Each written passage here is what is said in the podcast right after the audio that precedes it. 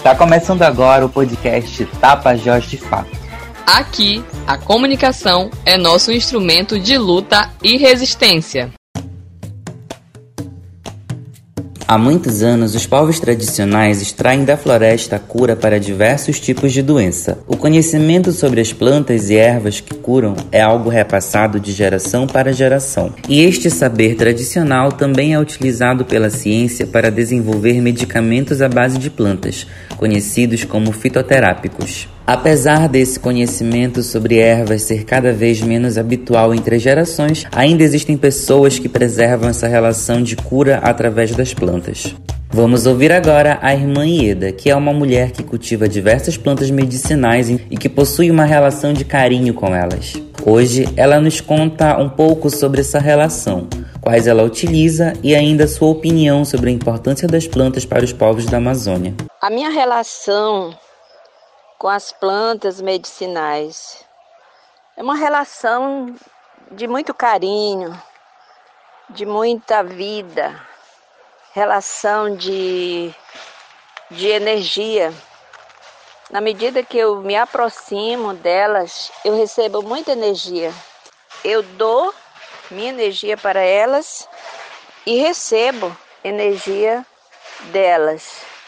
É uma relação muito profunda, relação espiritual, emocional, terapêutica, né? Essa é uma experiência importante que eu faço no dia a dia, no contato com as plantas medicinais.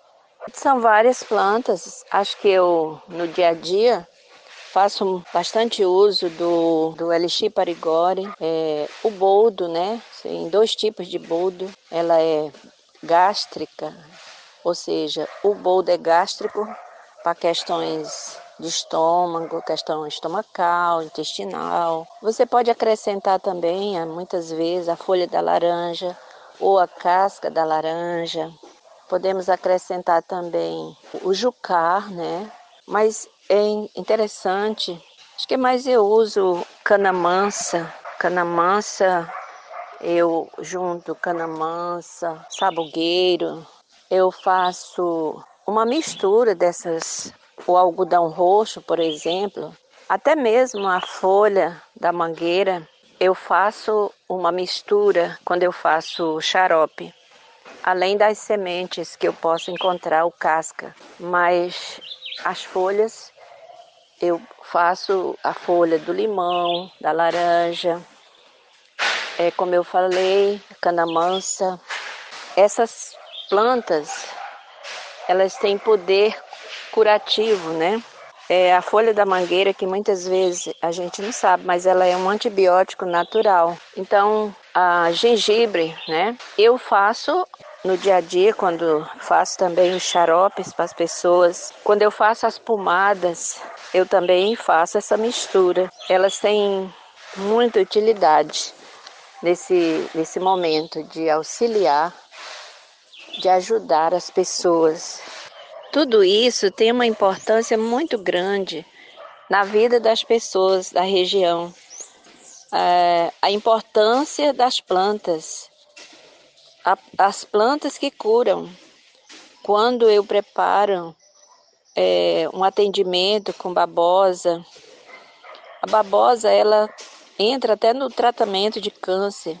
Quando preparamos é, o colírio do alfavaca, colírio do da corama, as pessoas têm muita crença, as pessoas acreditam e elas têm razão, porque a mãe natureza, ela é ela é riquíssima. Ela tem um poder curativo muito grande através das plantas. Então, o povo dá importância e o povo crê que realmente são curados através das plantas, através da fitoterapia. E muito importante fazer os estudos das plantas as cascas, através de, das muitas cascas, da sucuba, é, do ipê roxo, ipê amarelo e tantas outras outras, né? O, o comaru também. É tudo isso eu faço uma junção quando preparo o xarope. Isso tem uma importância muito grande para o nosso povo, para o povo da região. E as pessoas procuram, é, no tempo da pandemia, tem procurado muito xaropes, aquilo que aumenta a imunidade. Isso é muito importante. Por muitos anos, essa era a única possibilidade de tratamento na nossa região amazônica. Ainda é fundamental e importante que de alguma forma seja preservado esse conhecimento, porque ele realmente é histórico, ele realmente tem uma carga energética muito fundamental. E nossos pais, nossos avós e bisavós, eles costumavam realizar esse tipo de prática de curar as suas enfermidades através das plantas medicinais. Então, você que ainda tem a possibilidade de ter por perto alguém que de alguma forma ainda pratique esse tipo de tratamento, é sempre bom perguntar algum chá, algum tipo de remédio para de alguma forma natural conseguir sanar algum mal. Essa é a nossa dica do podcast Tapajós de Fato de hoje. Um abraço para todos e todas, siga a gente nas redes sociais e marca esse podcast por lá.